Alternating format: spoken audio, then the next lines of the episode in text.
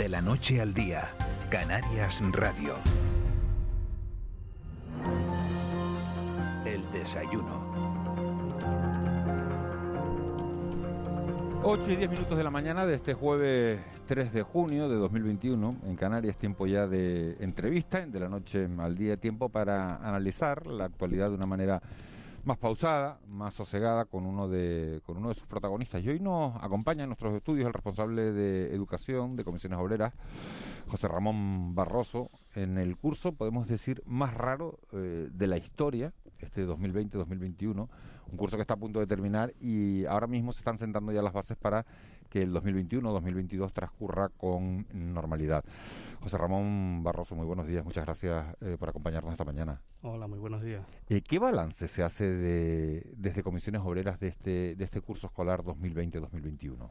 Hombre, después de, como dice, la extrañeza y la rareza en sí del curso por la pandemia, el cómo se ha tenido que trabajar en los centros de una manera totalmente diferente, pues nosotros podríamos decir que finalmente podríamos darle un positivo, un aprobado al curso, porque entendemos que el profesorado y el personal no docente también de los centros educativos se ha volcado para que este curso sea un curso normal, que los centros sean centros seguros y lo siguen siendo hasta la fecha y eso yo creo que eh, no cabe otra que darle un aprobado y además un aplauso en este caso a todos los profesionales de los centros educativos que ya digo se han volcado en esta materia. Es verdad que hemos ido un poco a remolque en la situación porque la consejería en muchos momentos pues ha estado un poco lenta.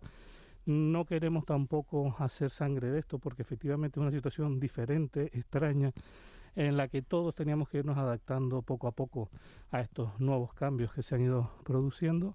Y bueno, pues la Administración no le ha quedado otra también que ir compartiendo decisiones con la Consejería de Sanidad y esto ha conllevado que las decisiones muchas veces tarden más de lo que necesitaríamos. Pero, pero fíjese, señor Barroso, que, que eran los sindicatos los que decían que, que no había razones para empezar el curso de manera presencial eh, en aquella época y la consejería fue valiente eh, en esa parte, dijo que sí y, afortunadamente eh, no ha pasado nada. A toro pasado fue una buena decisión empezar el curso de manera presencial en los tiempos que se hizo. Sí, a mí me gustaría matizar. Nosotros siempre dijimos que no era bueno comenzar el curso si no se tenían las condiciones de seguridad y de salud necesarias para que fuese... Sí, fueron otros sindicatos, el STEC y AMPE, quienes, quienes dijeron de una manera más radical que era una temeridad empezar en esa fecha. Nosotros siempre hemos apostado por la presencialidad, creemos que la sociabilización del alumnado es imprescindible para su formación, para su educación. Y desde ahí era donde planteábamos un sinfín de medidas y paquetes de medidas de seguridad, mayor contratación de personal, disminución de radio, de ratios, perdón, eh, disminución también o aumento en este caso de la distancia de seguridad, en fin, una serie de condiciones en las cuales pues nos poníamos un poco enfrente de la consejería porque la consejería parecía en ese momento que no asumía esas condiciones que finalmente acabó asumiendo lógicamente porque no cabía otra y porque además eran las indicaciones que al final estableció el Ministerio de Sanidad y también la Consejería de Sanidad de Canarias y pues se comenzó las clases con aquel titubeo, pero eh, creo que fue una buena decisión. Ya digo, nosotros creo que tenemos que darle un aprobado al curso con todas las precauciones y es verdad que eh, lo que no nos gusta demasiado es lo que estamos oyendo en el Ministerio y lo que estamos oyendo a la consejera de Educación para el próximo curso, porque si bien la situación ha mejorado algo, si bien estamos con un 15% de vacunados o de vacunación en Canarias, eh, todavía queda mucho porque se consiga una vacunación que consiga la inmunidad del grupo y que genere una seguridad también en los centros educativos. Eh, eh, habla usted de, varios asuntos, enseguida los vamos a tocar. Por un lado tenemos los refuerzos del profesorado que ha habido en este año y que vamos a ver si se van a mantener o no, porque ayer la consejera de Educación en estos micrófonos le dijo a nuestro director, a Miguel Guedes, que los refuerzos en principio no van a continuar. Eso vamos a hablar en un instante, pero le pregunto antes, ¿qué ha sido lo más difícil de gestionar durante el curso y qué habría que cambiar con vistas al, al 2021-2022? Bueno, una de las cuestiones principales han sido los espacios. Los espacios y las distribuciones horarias, precisamente por esa disminución de ratio que se ha producido en algunos centros y que ha generado el que las clases se hayan tenido que eh, compartir de mañana y de tarde Y bueno, eso por un lado. Por otro lado, el no disponer de espacios públicos suficientes, además de los de los centros educativos, para poder hacer esa reducción de ratios más generalizadas y que la presencialidad hubiese sido total eh, para en, todos los niveles educativos, que no ha sido así en algunos de ellos, en bachillerato, en formación profesional o en algunas eh, enseñanzas en este caso eh, artísticas, en las que se ha compartido la semipresencialidad, pero mmm, nosotros creemos que eso fue, ya digo, una de las, de las peores cuestiones. Otra de las cuestiones fue el que llegase a los centros con suficiente antelación los medios, los recursos económicos necesarios para disponer de todas las, herramientas, todos los utensilios necesarios para la protección de la COVID. Estoy hablando de simplemente hidrogeles, eh, utensilios de limpieza, sí, mamparas, que... mamparas, todo este tipo de cuestiones que fue también muy complicado porque, bueno, en ese momento también es verdad que las empresas en Canarias estaban un poco eh, atrasadas en este ámbito, se pusieron las pilas, gracias a Dios, de una manera rápida y finalmente, ya digo, eh, en torno a finales de septiembre, principios de octubre, prácticamente todos los centros estaban ya con sus eh, medidas higiénicas mmm, razonablemente eh, instaladas, colocadas y, y, bueno, se pudo empezar, ya digo, con, con aquellos tropiezos, pero de manera efectiva. El refuerzo de este año han sido 5.000 profesores. Sí, mm, han sido 2.500. Ah, 2.500. 2.500 docentes han sido los refuerzos COVID que se han implementado en Canarias y que, bueno, han sido también en varios ámbitos, en el ámbito no solamente de la pública, sino también de la enseñanza concertada. La consejera de Educación dijo ayer en estos micrófonos a, a, a Miguel Guedes, como le comentaba antes, que los refuerzos no van a continuar. Eh, ¿Ustedes qué dicen? ¿Hay que mantener a este mismo personal? ¿Hay que mantener las plazas pero con otros profesionales? ¿O nos podemos permitir prescindir de estos docentes? No, nosotros entendemos que es imposible prescindir de estos docentes. Nosotros creemos, y así lo hemos manifestado durante todo el curso, hemos tenido que hacer una guerra constante eh, antes de diciembre porque estaban contratados solamente hasta las vacaciones, de, al, inicio de las vacaciones de diciembre. Tuvimos que pelearlo para que lo mantuviesen eh, hasta el final de curso. Eh, lo ampliaron hasta, hasta marzo, hasta Semana Santa, y finalmente los acabaron ampliando hasta el 30 de, de junio. Nosotros pretendíamos que fuera hasta el 31 de agosto, pero no ha sido posible. Es cierto que en la regulación eh, educativa el que se mantengan los mismos profesionales en las mismas plazas siendo profesor, profesorado que están en las integrantes de listas de empleo es muy complicado.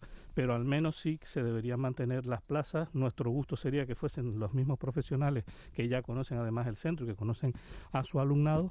Pero bueno esto parece ser que va a ser mucho más complicado. Sin embargo sí es necesario y además es posible el mantener esas 2.500 plazas mantener plazas, las 2.500 plazas sean con los profesionales actuales o sean con otros. Esa es la prioridad Efectivamente, sí, porque yo quiero recordar también aquí un detalle. O sea, Canarias es una de las comunidades que tiene un déficit de profesorado ya que venimos demandando desde hace tiempo y venimos mmm, exigiendo a la Administración que lo cubra. Respecto de comunidades autónomas como Castilla-La Mancha, como el País Vasco, que tienen una población similar a la canaria, pero que tienen un volumen de profesorado muchísimo mayor que el canario y que invierten también en educación mucho más dinero que el que invierte Canarias. Entonces nosotros no decimos que vayamos al máximo, unos 8.000 docentes más, como tiene el País Vasco, pero como mínimo sí al mínimo, que son unos 3.000 docentes más, como los que tiene Castilla-La Mancha. ¿Cómo va el, el, proceso, señor Barroso? ¿Cómo va el proceso de, de vacunación de, de los docentes? A nosotros nos gustaría que fuese mejor. Nosotros eh, precisamente hemos sacado una nota haciéndonos eco de la gran preocupación que existe, sobre todo en aquel profesorado que ya ha recibido la primera dosis de AstraZeneca y que ahora pues se le pide que maniobre como si fueran expertos en la materia, cuando realmente no tienen obligación ninguna de ser expertos en la materia, de ser duchos en investigación científica y por tanto saber qué le beneficia más, si continuar con la segunda dosis de AstraZeneca o eh, ponerse la, la, Pfizer. Entiende que están sirviendo, o al menos eso es lo que nos llega a nosotros de, su sentimiento, conejillos de India de, de, la administración sanitaria, en el sentido de el hecho de que tú tengas que consentir el que la administración, que ya te está poniendo una vacuna porque entiende que es necesaria y tú también lo aceptas de esta manera, consentir el hecho de que... Pero bueno, eso mostraría una desconfianza plena hacia el gobierno, ¿no? La ministra de Sanidad no se lo va a inventar. No, sobre, sobre el gobierno no tanto, sobre las dificultades que se han planteado también desde claro, el gobierno. Es el gobierno quien recomienda una segunda dosis de Pfizer, ¿no? Claro, pero el estudio que se ha hecho es muy pequeño, con 600 personas nada más, entonces entendemos que, y eso no lo entendemos nosotros, es lo que nos llega de los compañeros y es lo que transmitimos en este caso a la Consejería de Educación. Nos hacemos, ya digo, eco de, su preocupación y es eh, qué efecto puede tener el que me vuelva a vacunar con la AstraZeneca cuando yo además consiento ese hecho o que me vacunen con la Pfizer cuando las pruebas que se han hecho parecen insuficientes, no porque lo digamos nosotros o el profesorado, sino porque lo dicen los propios expertos. Hay unas oposiciones ahora eh, en ciernes eh, en educación, una oferta pública de, empleo, y hay gente que va a llegar, ayer nos escribían que van a llegar a esas oposiciones sin estar vacunados. Sí, efectivamente. Hay ¿Eso puede suceder? Porque ayer nos escribían algunos oyentes y nos decían, estaban viendo la entrevista con la consejera, con, con, Manuela de Armas, y, decían, hombre, es que a mí me ponen la primera dosis ahora y cuando vaya a llegar al examen eh, voy a estar sin la segunda. Sí, efectivamente, en estas dos ¿O eso no puede pasar? En estas dos últimas semanas se ha estado vacunando eh, compañeros y compañeras que se van a presentar a las oposiciones y que están con la primera dosis, van a pasar eh, la prueba del examen solo con la primera dosis. Dicen los expertos que la primera dosis ya de alguna manera es suficiente para tener un cierto nivel de eh, inmunidad. sin embargo, hay otros que no han sido vacunados ni siquiera por primera vez y eso es lo preocupante, que todavía haya personas aquí que tal. Nosotros hemos exigido ayer a la consejera efectivamente que se tomen las decisiones necesarias para que todo el profesorado, todo el personal de centros educativos, además del, profesorado, esté vacunado eh, antes de la finalización del curso. ¿Por qué? Porque es la manera más fácil de garantizar que el próximo curso comience con todas las medidas de seguridad, comenzando precisamente por esa inmunidad de grupo necesaria dentro del propio personal que va a estar en los centros educativos.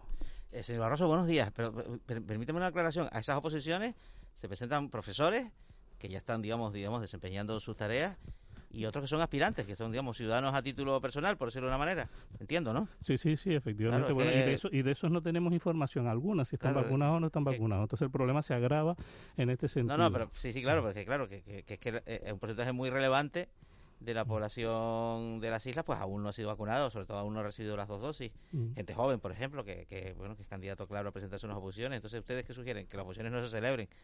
Es lo que están diciendo. Hombre, no, nosotros estamos diciendo, y así se ha establecido además en las propias normas de la, de la convocatoria, que aquellas personas que no eh, tengan garantías, o incluso algunos que estén con, eh, con, con, problemas de salud por parte de la COVID-19, pues se les va a aplazar esa prueba. Pues en el caso de estas personas, pues habría que aplazarle las pruebas también porque no se garantizaría en este caso la seguridad en los centros. No obstante, hay otras medidas de seguridad que se han implantado en otros momentos, por ejemplo, en la EBAU del año pasado, y que se van a volver a implantar en estas, que son medidas de, higiene, de, lavado de manos, de, de, distancia, de ventilación, que en su momento dieron buenos resultados y en eso se está basando la consejería y en eso nos queremos basar nosotros también para evitar que se dejen de, celebrar las oposiciones. es que, señor Barroso, es que la, la, la, propia experiencia del curso nos dice que sí es posible, si es posible desarrollar un curso pues con, con no demasiados mm. sobresaltos, con incidencia baja eh, y por tanto no, termino de entender, si me lo permite, la, razón a que las oposiciones comportan un riesgo, porque bueno, con mascarilla, con distancia, con, bueno, con las medidas profilácticas de las que llevamos hablando más de un año, ¿Dónde está el problema? Porque es que las cafeterías están abiertas. Es que estamos hablando de, abrir las discotecas. Entonces, oposiciones no, pero discotecas sí. Em, ¿Cómo se le explica esto a un ciudadano, a una persona que nos está viendo? A, nosotros, nos preocupa, a nosotros nos preocupa mucho, evidentemente, la salud de los compañeros y las compañeras, pero también nos preocupa mucho eh, eh, la estabilización en el empleo. Y de ahí que nosotros seamos uno de los sindicatos que ha apostado por la celebración de las oposiciones en toda, en toda España. En Canarias, lo mismo. Siempre hemos pedido que se garanticen las medidas de seguridad necesarias, es decir, que el volumen de, profesorado por aula, que se, o de aspirantes por aula, sean el menor número posible manteniendo siempre esa distancia de un metro y medio mínimo de seguridad, si es más, muchísimo mejor, esas medidas de ventilación y todo el resto de medidas. Al parecer, y por las instrucciones que ha sacado la Consejería de Educación, que por cierto no están en consonancia con, la que con las que ha sacado la Dirección General de Función Pública, que entendemos que están eh, mucho más... Eh, eh, o son mucho más restrictivas a, la hora de garantizar esa, esas medidas de seguridad. eh, lo cierto es que sí que se garantizan en principio eh, esas condiciones higiénicas y de seguridad para que las eh, oposiciones se realicen con la mayor normalidad posible. Y ya digo, es más, en algunos casos que se pueda dar situaciones donde la persona que vaya a opositar se encuentre enferma por COVID-19, se le va a aplazar la celebración del examen. Es decir, que yo creo que se están cubriendo todas las aristas para que no se produzca ningún tipo de problema eh, durante la celebración de, estas oposiciones. Eh, buenos días, señor Barroso. Hace unos minutos, mm, al hablar, al ser preguntado sobre el, bueno, la buena marcha de este curso que va a terminar, en, el, teniendo en cuenta las situaciones en las que en las que se desarrolla, usted eh, dijo que había que dar un aplauso a los profesionales y que la consejería había estado un poco lenta, pero no mencionó a lo mejor por, por bueno, por lo que sea, a las familias y al alumnado. Eh, ¿Qué papel han tenido los padres, madres, las familias y, y, los propios alumnos en el éxito de, de este curso, en que este curso se haya podido celebrar? Mire, a, los alumnos hay que ponerlos en un pedestal, sinceramente, porque si, si bien, eh, como dicen los profesionales de la educación, han hecho un trabajo excepcional para adaptarse a la situación, el alumnado, sinceramente, eh, ha sido, mm, bueno, no, no de aplauso, eh, es, de colocarlos en un pedestal, porque desde el minuto cero eh, mm, cumplían con todas las instrucciones y con todas las medidas de seguridad que se les facilitaban desde las casas, de sus hogares, las familias que se han involucrado, lógicamente, en, que todo funcione eh, lo mejor posible y en los propios centros, esas medidas de seguridad y de higiene que se establecieron, eh, el alumnado, sinceramente, es exquisito. De hecho, eh, me quedo con imágenes de niños pequeños de 3, 4 años en los centros comerciales que eh, los padres pasan de ponerse el gel y los niños se quedan detrás para ponerse eh, el gel y eso costumbres adquiridas en el propio eh, centro educativo. Por tanto, dando ejemplo en este caso a, la propia familia de, oye, que tenemos una responsabilidad que es de todo y por tanto, ya digo, a los chiquillos hay que ponerlos en un pedestal. en este caso, a los jóvenes siempre se le ha achacado un poco más esa mm, irresponsabilidad. Yo creo que tampoco ha sido una cuestión generalizada y mucho menos en el ámbito educativo, en todo caso algún que otro fin de semana de botellón que ha habido por ahí en alguna comunidad autónoma, aquí en Canarias también, pero en términos generales la responsabilidad del alumnado en términos globales ha sido exquisita.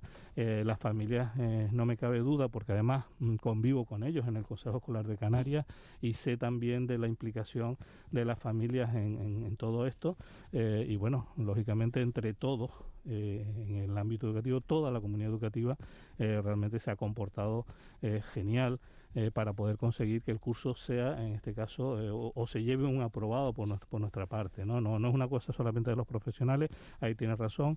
he pecado en este caso de corporativismo y, he hablado solamente del profesorado y del personal no docente, pero está claro que en este caso eh, ha sido la comunidad educativa globalmente la que la que merece un aplauso. Le, insisto en el papel de las familias. Ayer eh, Caritas presentó un informe sobre el año pasado, su memoria, ¿no? Su memoria anual, y en uno de los uno de los aspectos que se destaca es eh, bueno pues que hay familias que no pueden que durante el confinamiento no pudieron prestar a sus hijos pues no podían seguir las clases online porque no tenían medios tecnológicos y tampoco los padres tenían habilidades como para ayudarlos con las tareas escolares esta, esta situación de desventaja que vivió una parte del alumnado durante el confinamiento eh, se ha conseguido aminorar durante el tiempo que ha habido clases presenciales. Es un reto, es una asignatura pendiente para el año que viene. Hay que poner especial atención a este sector del alumnado. Se, ha mejorado la situación, pero no se ha solventado. Por tanto, este sigue siendo un reto. La eliminación de las brechas sociales, eh, digitales sobre todo, que se han visto eh, muy marcadas en la época de, la pandemia y económicas también, que, ya las había. Y la pandemia lo que ha hecho es eh, que se vea con mayor claridad esas brechas económicas y sociales. Mm, hay que eh, intentar solucionarla. Entendemos que las salidas que se dieron durante el confinamiento no llegaron a todas las familias, que llegaron también eh, tarde, que se tuvo que coordinar y la coordinación no fue la mejor eh, posible entre la Consejería de Educación y los ayuntamientos y bueno, todo esto conllevó ciertos retrasos y que muchas familias lo pasasen realmente mal pero sí es cierto que ese, mm, esas desventajas, eh, sobre todo educativas, que sufrió ese alumnado en ese momento, sí que se estuvieron durante el curso reforzadas para intentar solventarlas. Ya digo, Queda mucho por hacer, es un reto el superar todas esas brechas, sobre todo las digitales, ya digo, porque no todo el alumnado puede tener o disponer en su casa de internet de alta velocidad con ordenadores eh, para poder realizar eh, trabajos en caso de que tengamos que volver a una educación totalmente a distancia. Y bueno, eso, eso nos preocupa, es una de las preocupaciones que le hemos planteado en la programación general de las enseñanzas del curso 2021-2022 a la consejera que ha presentado hace un par de semanas en el Consejo Escolar de Canarias y en esa batalla estamos en estos momentos. Estamos hablando con José Ramón Barroso, que es el secretario general de la Federación de Enseñanza de Comisiones Obreras en Canarias, analizando este final de curso, el inicio del curso que viene. Juan Mabetencur. No, señor Barroso, sobre, sobre la cuestión de los profesores COVID, que parece que es un asunto troncal de cara al próximo curso, ¿no? ¿Qué les consta a ustedes? ¿Qué les consta a ustedes, digamos, de primera mano de la consejería? Que sí, que no, que, que una parte sí, otra parte no. Lo cierto es que lo que conocemos lo conocemos de lo que dicen los medios de comunicación. No, no hay una... No nos los ha establecido. De hecho, una de las preguntas que eh, en, la que insistíamos muchos en el Consejo, en el pleno del Consejo Escolar de Canarias, donde se presentó esta programación para el próximo curso, era si finalmente va a tomar la decisión de mantener a este profesorado y eso supondría, por tanto, mantener también las ratios como mínimo como las tenemos este año. Eh, las eh, ratios ya dijeron que cambiaban. Por eso. una cosa son las ratios, otra cosa son los profesores. Ah, han, salido han salido con, con evasivas y sobre todo con un argumento que, que repite mucho la consejera y que creemos que los tiros van a ir por ahí y es que no piensan mantener el profesorado de refuerzo COVID, pero sí piensan hacer un pequeño aumento de profesorado, que no es un aumento porque reduciría los 2.500, por tanto sería un aumento sobre, sobre la cantidad inicial eh, menor para poder atender las dificultades, las necesidades educativas del alumnado con desventaja. Eh, parece ser que esa eh, es lo que yo le quiero entender entre líneas a la consejera, pero sinceramente seguimos con la duda de qué es lo que va a hacer. Ella sigue eludiendo pues a una decisión que se tomará en torno a un mes y nosotros pues tenemos la duda de que, de que vaya a mantenerse el profesorado COVID, lo cual nos preocupa mucho, ya digo, no, no solo por, por el hecho de que ha supuesto una ventaja durante este curso, sino porque la desventaja que trae Canarias respecto al resto de comunidades eh, autónomas similares eh, es bastante eh, grande y ese déficit hay que comenzar a superarlo. nosotros no paramos de decir que cualquier ahorro en educación hoy serán gastos educativos y sociales mañana. Por tanto, creemos que la Comunidad Autónoma de Canarias debe dejar debe quitarse ese peso que tiene cada vez que se habla de aumento de profesores como un gasto y pensar en una inversión que es realmente lo que se supone que debería ser para cualquier comunidad autónoma y para cualquier sociedad la inversión en educación. Señor Barroso, quiero preguntar por un asunto que, que viene en, la prensa hoy y bueno, del que se habla cada, cada cierto tiempo, ¿no? Y es la paradoja de, de la BAU canaria. ¿Por qué los estudiantes canarios son los peores por el informe PISA? Pero son los mejores en la selectividad. ¿Se abre aquí demasiado la mano? Es una ¿O qué, qué, explicaciones dan ustedes? Es una cuestión que viene siendo recurrente precisamente por los malos datos que están teniendo en otras comunidades autónomas. Es verdad que el volumen de aprobados en las eh, EBAU, en las selectividades anteriores, eh, en Canarias es bastante elevado, en torno al superior al 95% casi todos los años, ¿no? Y en las dos comunidades, en las dos mm, eh, provincias. Eh, nosotros entendemos que el profesorado se vuelca mucho y el alumnado también en la en la EBAU, en, en, ese, en esa prueba. Eh, todo el curso el alumnado está muy tenso preparándose para esa prueba. No sabemos si en otras comunidades autónomas lo hacen así. Hombre, muy distinto no, no, debemos ser, ¿no? Pero aquí en Canarias la verdad es que eh, es una cuestión que muchas veces los alumnos se quejan de, de la gran tensión que se genera en los centros educativos porque el profesorado lo da todo para que el alumno pueda superar con éxito esas pruebas y además para que con los resultados de esa prueba puedan tener acceso a aquellos grados, a aquellas eh, carreras que, que desean hacer, que muchas de ellas... ¿Usted cree de verdad que un estudiante canario tiene más tensión que un estudiante de Cuenca durante el curso? Mm, no lo sé, pero se aplicará mucho mejor. Pero sinceramente no vemos que las pruebas aquí sean distintas a las pruebas del resto del Estado y eso está comprobado. No vemos que se les facilite a la hora de la corrección eh, nada parecido.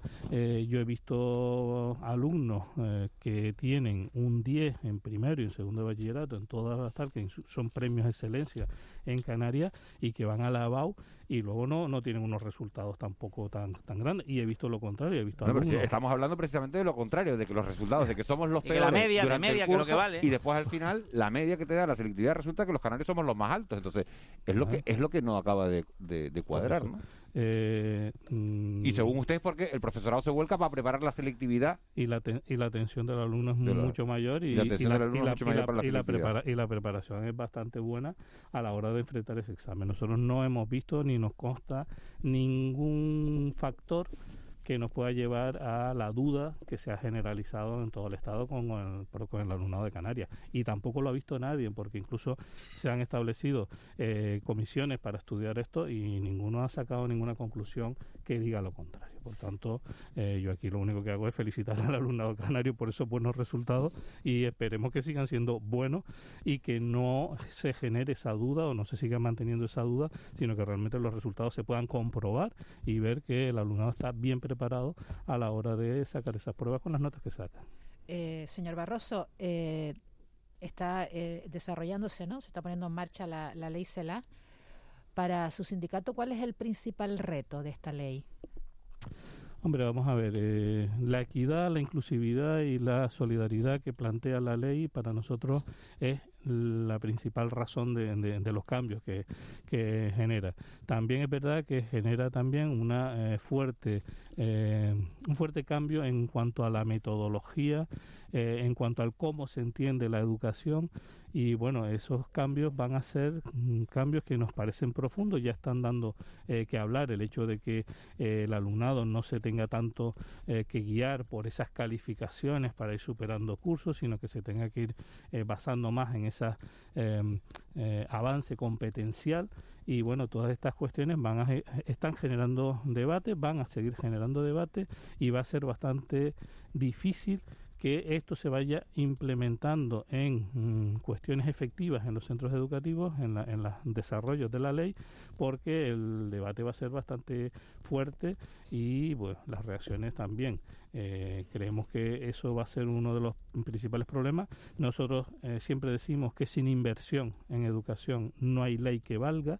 Nos parece que ya toca el hecho de que se estabilicen las normas educativas, porque no es posible que cada cuatro años tengamos una ley nueva y esto va generando una inestabilidad y una inseguridad total en la sociedad eh, y en la evolución, lógicamente, educativa de la sociedad y por tanto nos gustaría que en algún momento parásemos, pisásemos el freno y nos sentásemos toda la comunidad educativa a transmitir esa tranquilidad que es necesaria y ese sosiego que es necesario en la educación para establecer un sistema estable a lo largo del tiempo con objetivos claros a, medio largo plazo y que de alguna forma eh, esto se pueda mm, llevar a efecto. Vamos a ver qué es lo que ocurre con, con esta ley. Eh, nosotros somos, en este caso, eh, o lo vemos con buenos ojos, pero mm, mm, las críticas que está llevando son duras, son fuertes y bueno, vemos que va a ser difícil sacarla adelante eh, en un tiempo corto. Creemos que va a ser una ley que, si se quiere aplicar con, con claridad, eh, nos va a llevar mucho tiempo. 8 y 38. Raúl García, buenos días. Muy buenos días, Miguel Ángel Aguanes. Última pregunta, José Ramón Barroso, todo tuyo. Placer. O venga a esa casa que tengo que limpiar. ¿Se imagina que, fuera todo mío? Que digo, pues se viene a casa que en un rato tengo que empezar a limpiar no, hombre, todo lo que tenga que ver con la educación, con la pues, enseñanza. tengo una pregunta y tengo un guiño para usted. Vale, empiezo con la pregunta. ¿Ser de comisiones obreras o de UGT es como ser de Madrid o del, o del Barça? ¿Es un poco eso o no? Eh, pues yo diría que sí. Son los grandes sindicatos eh, de España, son sindicatos de clase. Pero si se es de uno, no se es de otro, por ejemplo. No hay quien eh, diga, ah, yo soy de los dos. A mí o sea, aquí se es de uno o de otro. Normalmente se es de uno o se es de otro. Vale, esa es la, duda que tenía yo. Y luego la, la, el guiño viene ahora, eh, Miguel Ángel, cuidado porque hay un corazón, corazón aquí. Tiene, tendrá muchas debilidades, pero tiene una por su niña que ¿Sí o no? ¿Eh? Y yo no sé si esto es una estrategia, señor Barroso, si es una estrategia esto de usted, pues tener una hija que va camino a ser una compañera nuestra, para que no sé si con las prácticas de empresa llegue ese momento en el que usted en casa se ponga, tiene años de experiencia usted respondiendo preguntas, hoy por ejemplo mira a quienes le han preguntado, va un poco por eso, porque la niña se convierte en periodista, papá ayudándola ahí a que, a que responda la pregunta. Esa no se la esperaba. Pues, entiendo, ¿no? pues no, lo que no me esperaba era que fuese de letras, porque yo soy de ciencia, yo soy licenciado en ciencia suele pasar, física. suele pasar. A lo mejor le Licenciado sale en ciencia física y su hija quiere ser periodista. Pero ser- usted no, la- pero No, dígale no, que no. se pase por aquí dos días Lo- para que para que se le quiten las ganas. Lo tenía claro desde segundo de la ESO y no le hemos podido quitar la idea. Está tiempo, está a ¿Y tiempo, cómo, está le a viene- y tiempo. cómo- y cómo se le ocurrió a ella eso? Pues ni idea, Esas cosas que le pasan a las personas como a ti, como yo, Miguel Ángel. Tampoco te sientas muy, Hombre, muy lo raro, mío, en, porque- en mi caso tiene la culpa una serie de televisión que se llamaba Lou Grant, que, de- claro, que delata mi edad, pero que es verdad que, que- que la ves y, y la tele te mete. Hay mucha gente que se hizo médico porque vio médico Sí, de sí, familia y otros que se hacen astronautas porque ven... ¿No? Hombre, sincera, sincera- José, José Ramón Barroso porque se hizo físico. Hombre, yo realmente quería ser ingeniero de telecomunicaciones, pero como no me dejaron ir a Barcelona, que era donde lo podía hacer en aquel momento, pues me tuve que quedar aquí en la Universidad de La Laguna haciendo física, pero...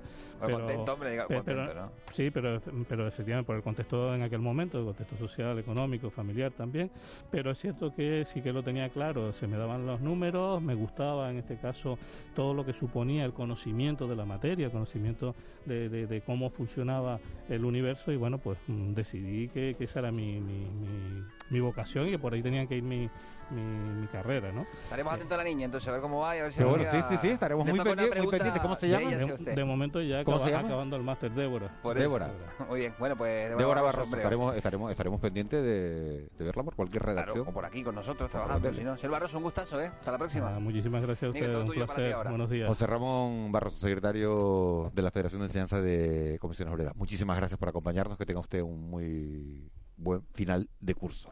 Muchísimas gracias. Esperemos que sea así para todos y todas y que efectivamente acabe como mejor que como comenzó.